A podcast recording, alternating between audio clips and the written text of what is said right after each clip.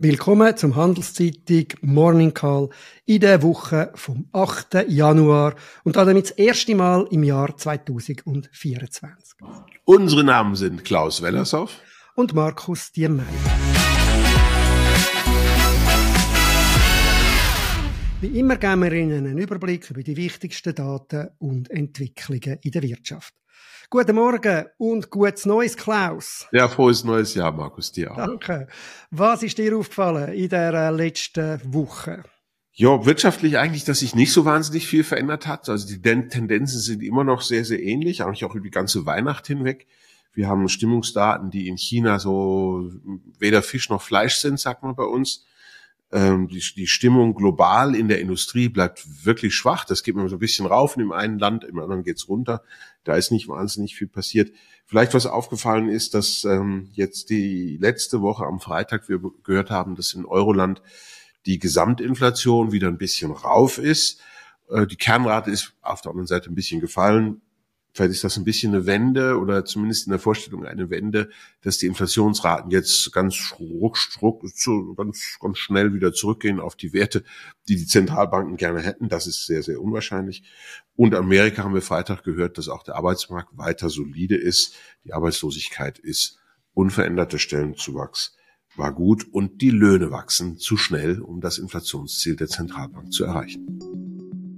Der Handelszeitung Morning Call wird unterstützt von Swissquote. Manche guten Vorsätze sind schwer einzuhalten und manche ganz leicht. Zum Beispiel besser zu investieren oder weniger für das Investieren zu bezahlen. Aktuell erstattet Swissquote ihre Aktientransferkosten bis zu 500 Schweizer Franken. Der Wechsel zum führenden Online-Banking und der Vorteil attraktiver Preise kostet sie also überhaupt nichts.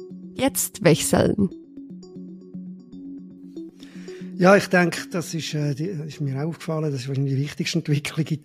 Wenn man schon viel daraus herauslesen in den letzten Wochen, es hat eine Art wirklich eine Enttäuschung gegeben, auch an den Märkten, dass jetzt äh, die Zinsen rasend schnell wieder oben runterkommen von den Notenbanken und die Inflation praktisch abgehakt ist. Äh, wir haben das auch übrigens in den Minutes gesehen, also dem Protokoll von der Notenbank am Mittwoch. Dort äh, ist auch der Hinweis drin gewesen, dass es jetzt nicht so ganz schnell runtergeht, also schon im März. Äh, das ist sicher äh, das grosse Bild.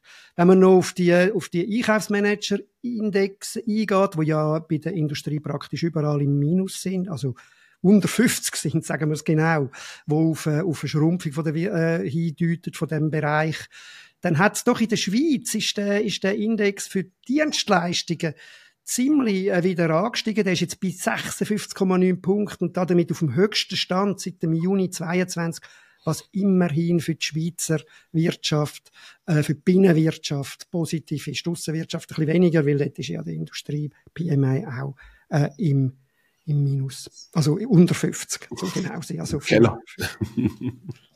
Genau, muss man aufpassen, wie man das formuliert. Genau. Wenn wir auf Unternehmen schauen, bei der, beim SBSMI-Unternehmen hat es natürlich nichts gegeben in der letzten Woche. Weiter Schlagzeilen hat gemacht, der Niedergang von dem Signa-Imperium.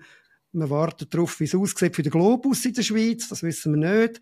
Ähm, die Hoffnung ist jetzt für die, auf die Central Group in Thailand. Ich bin ja zu Thailand in der Ferien gewesen, bei denen Einkaufscenter gewesen. Also die sind, die wären absolut potent, das zu übernehmen. Das ist ein riesen, riesen, äh, das, so ein Einkaufscenter dort, so ein grosses Einkaufscenter. Das sind grössere Einkaufscenter in der Schweiz dagegen Kiosk. Also das ist wirklich eindrücklich. Dann vielleicht noch ein Blick äh, eben auf die Börsenkapitalmärkte. Wir haben ja schon angesprochen. Mit dem äh, mit den Zinsrückgängen ist es vorbei gewesen letzte Woche. Die sind wieder leicht angestiegen, wenn man die Staatsanleihenrenditen anschaut, aber immer noch weit entfernt von der Höhe was sie hatten. Die Börse selber, die ist dann entsprechend weltweit eher schwach gewesen. Äh, die grossen Indizes wie Stocks 50 für Europa, S&P 500 äh, oder Nasdaq sind abgegangen, der Nasdaq sogar 3,3 Prozent. Der Schweizer SMI ist aber leicht gestiegen, 0,4 Prozent. Das ist genau das Gegenteil von dem, was wir aufs ganze Jahr gesehen haben. Weil dort ist der SMI weit schlechter gewesen. Also der hat nur 0,37 Prozent das ganze Jahr, äh, über ein Jahr zugenommen. Der Nasdaq dafür aber um 37,4 Prozent. Hauptsächlich getrieben durch die grossen sieben äh, Tech-Firmen, Apple, Alphabet, Amazon, Meta, Microsoft, Nvidia. Die sind alle auch negativ gewesen in den letzten Woche. Dann haben wir auch die Ölpreise, sind ein bisschen angeschaut worden, weil man denkt hat, ja, jetzt da die Auseinandersetzungen dort im Roten Meer, der Beschuss von Schiff, äh, das könnte jetzt irgendwie ähm, ein Problem geben, aber da hat sich nicht viel gezeigt. Die sind zwar auch ganz leicht angestiegen, aber auch weit entfernt von Höchst. Und die, die, die, die äh, Unternehmen, wo man hätte denken können, die könnten leiden, wie Kühne und Nagel, also die äh, Logistikunternehmen, die haben sogar zugenommen, weil für die sieht es eher nach einem besseren Geschäft aus. Ja, wenn du nichts willst ergänzen gehen wir sonst über zum Wahnsinn von der Woche. Ja, der Wahnsinn der Woche, das ist ähm, ist eigentlich schade. Die Deutschen geben einem fast keine Chance, sie nicht zu nominieren für den Wahnsinn der Woche. Also das ist aber auch natürlich bezogen schon ein bisschen auf diese Woche. Aber der Bauernaufstand, den wir dort jetzt sehen, mit diesen wirklich äh, nicht äh, tolerierbaren äh, Situationen dort an dem Fährhafen, wo der Herr Habeck aus seinen Ferien zurückkommen wollen, an Land gehen wollte, bis hin zu dem, was diese Woche passiert, ist ja wirklich ein Wahnsinn. Also regt, regt, regt sich das rechte politische Spektrum monatelang über Klimakleber auf und jetzt kleben da die Traktoren die Straßen zu. Ausgelöst, ganz interessant ist das Ganze durch den Landwirtschaftsminister in meinen Augen, der Herr Özdemir, der nach dem Haushaltsbeschluss, des Kompromiss, wo man da diese verlorenen 17 Milliarden wiederfinden wollte, gleich am ersten Tag gesagt hat, ich bin dagegen und das halte ich für ungerecht. das zeigt, glaube ich, dass die Regierung es nicht kann. Ich glaube, so kann man Kompromisse nicht verkaufen. So ein bisschen Bundesratsprinzip wäre da wahrscheinlich schlecht. Ich könnte auch über einen Bahnstreik reden. Das finde ich auch toll. Lohnerhöhung fordert die Gewerkschaft der Lokführer, die auf die Stunde gerechnet über 30 Prozent betragen. Die Deutsche Bahn macht ein Gegenangebot und bei dem sie auf über 10 Prozent Lohnerhöhung eingehen. Und die Gewerkschaft ruft den Streik aus, ohne mit der Deutschen Bahn über das neue Angebot zu verhandeln. Bin gespannt, was die Gerichte dazu sagen. Wenn sich da, wenn es da keine Eilverfügung gibt, weil das Ganze sicherlich ja nicht verhältnismäßig sein kann, dann stehen die deutschen Züge von Mittwoch bis Freitag zu mit Auswirkungen auf uns. Ich könnte auch über den 13. AHV-Lohn sprechen.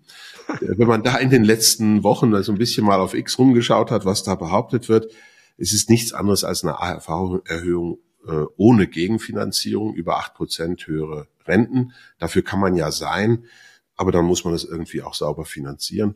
Man kann auch dafür sein, dass man den Reichen noch mehr nimmt, aber am schlausten wäre es dann, äh, den äh, Arbeitnehmerbeitrag äh, zur Finanzierung ähm, dieses äh, der, der AV-Erhöhung zu erhöhen, denn wir wissen alle, dass diejenigen, die etwas besser verdienen, ja von dem eingezahlten Geld äh, nicht viel zurückbekommen, sondern ganz wenig. Da ist der höchste Steuersatz, den wir haben.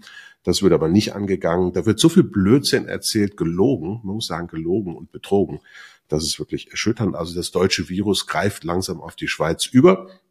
Ich habe mich für was anderes entschieden, nämlich für die Überraschung, die in meiner Zunft, äh, man muss ja auch selbstkritisch sein, die in meiner Zunft darüber herrscht, dass der Franken stärker geworden ist und immer stärker wird. Das ist äh, für mich deswegen der Wahnsinn, weil diese, die Vorstellung, dass die Währung mit der tieferen Inflationsrate äh, stärker wird, die älteste makroökonomische Theorie ist, die wir haben. Die stammt aus dem 16. Jahrhundert. Sie ist zigfach empirisch bestätigt und trotzdem verblöden, das kann man nicht anders sagen, verblöden sich viele meiner Kollegen und auch deiner Kollegen, lieber Markus, äh, immer wieder zu, immer wieder zu behaupten, es sei die Zinsdifferenz, die eine Währung stark macht. Und wenn man jetzt ein Jahr zurückschaut, da war vor einem Jahr die Zinsdifferenz äh, ein äh, Prozent zugunsten des Euros. Jetzt ist sie zwei Prozent. Nach dieser Theorie hätte der Euro stärker werden müssen und nicht der Franken. Und der Franken hat tatsächlich sieben Prozent zugelegt über das letzte Jahr an Wert. Und warum? Weil die alte Theorie funktioniert. Die Stärke der Währung hat nur was mit Inflation zu tun und nichts mit Zinsen. Alles andere außerhalb dieser Inflationsarguments haben wir keinen Weg gefunden, Währung zu prognostizieren und das Ganze auf einer positiven Note zu enden.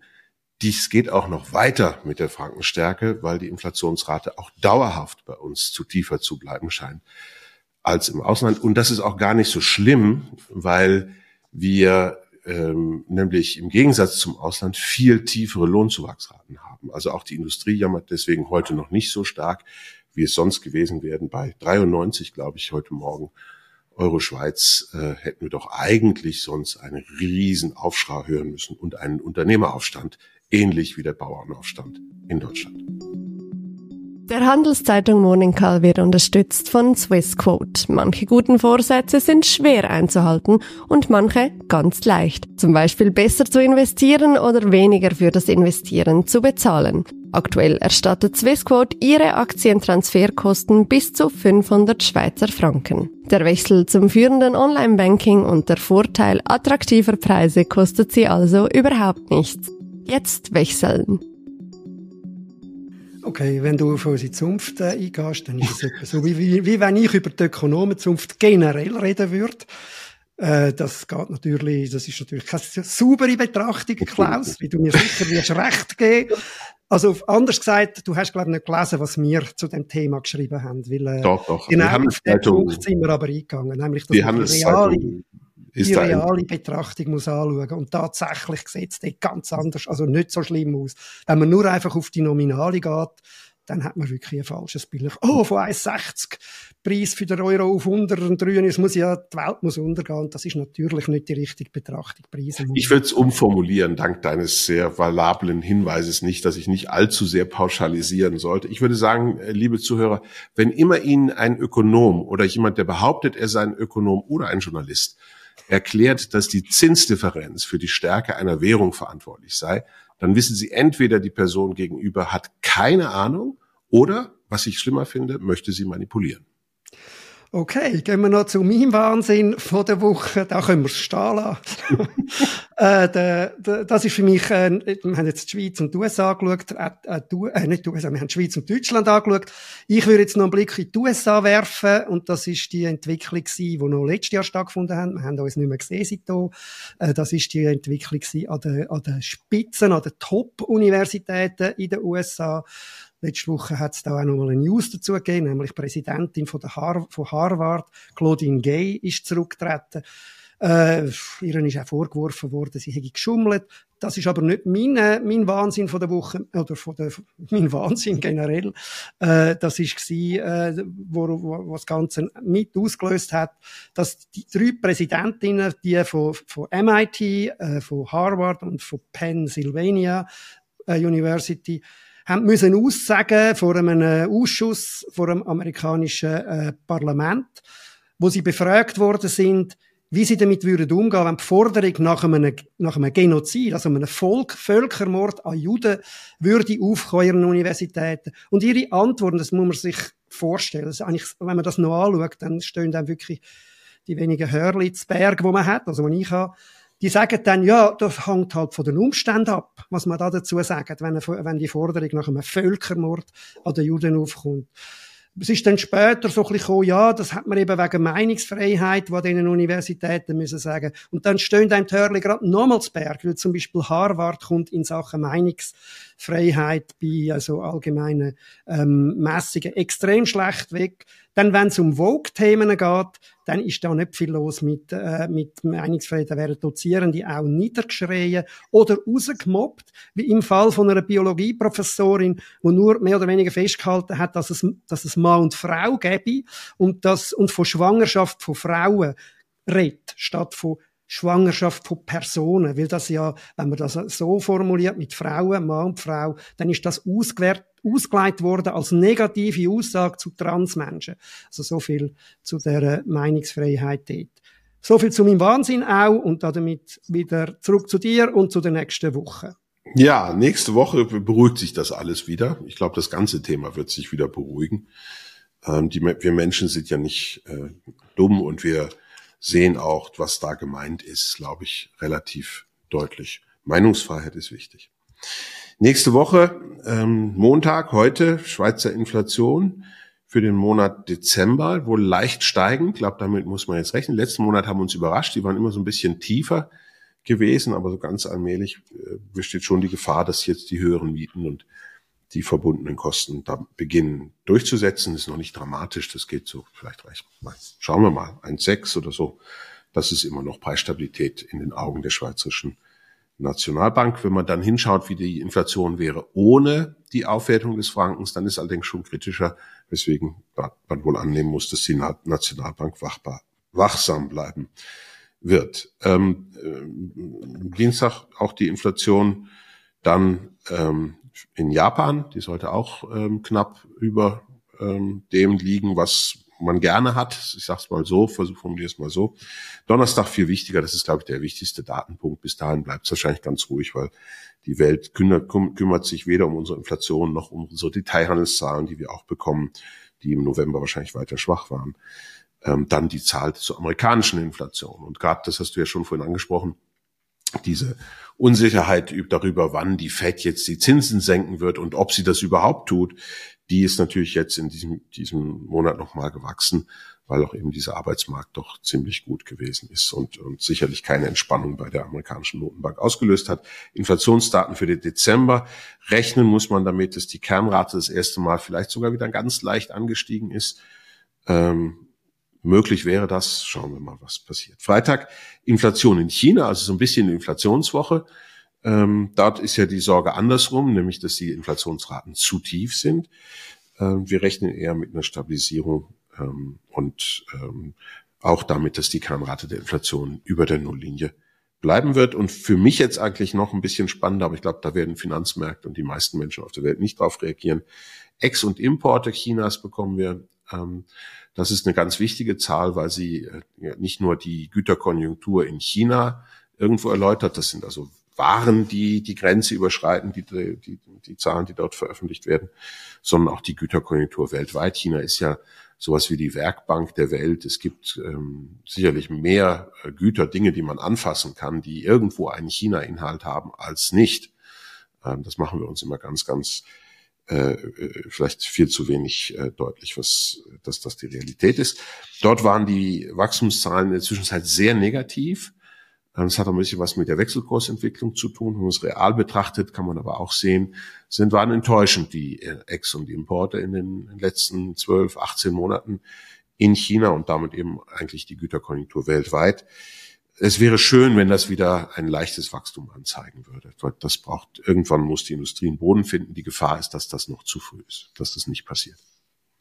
Okay, ich kann da nichts ergänzen. Das ist das alles wunderschön äh, ausgeführt, was ich auch für wichtig würde halten. Letzten sechs, ja. genau.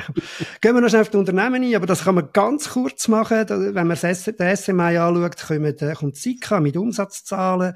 Am Mittwoch, am Donnerstag dann Partners Group mit einem Business Update. International fährt dann so gegen Ende Woche die Berichtssaison an. Da kommt dann am Freitag kommen die amerikanischen Großbanken wie JP Morgan, Bank of America und Wells Fargo und BlackRock. Da werden wir auch schauen, wie es da aussieht. Äh, ja, und sonst ist es das für die Woche ist, das ist es gewesen für die Woche. Für, für mich wird es eine ganz kurze Woche. Ich fahre am Mittwoch nach Düsseldorf. Ich weiß noch nicht wie, keine Ahnung. Deutschland ist ja wahrscheinlich etwas schwerer zu bereisen. Düsseldorf, warum? Weil dort die Europameisterschaft im Handball beginnt. Das Eröffnungsspiel heißt Deutschland-Schweiz, findet vor 53.000 Zuschauer, das ist Weltrekord, im Düsseldorfer Fußballstadion statt. Und da ich die letzten zehn Jahre Vorstand des Schweizerischen Handballverbands gewesen bin, muss ich dahin, will ich dahin und hoffe auf eine Überraschung und hoffe ein ganz klein bisschen, dass sich die deutsche Handballnationalmannschaft anstecken lässt durch die allgemeine Malaise und wir den Deutschen sozusagen, nehmen Sie es nicht zu ernst, den Todesstoß versetzen können. Lassen Sie sich dementsprechend am Mittwochabend das Spiel nicht entgehen. Es wird Viertel nach acht im Schweizer Fernsehen übertragen. Und ansonsten nehmen Sie es locker, lassen Sie sich kein X für ein UFO machen und bleiben Sie vor allen Dingen gesund.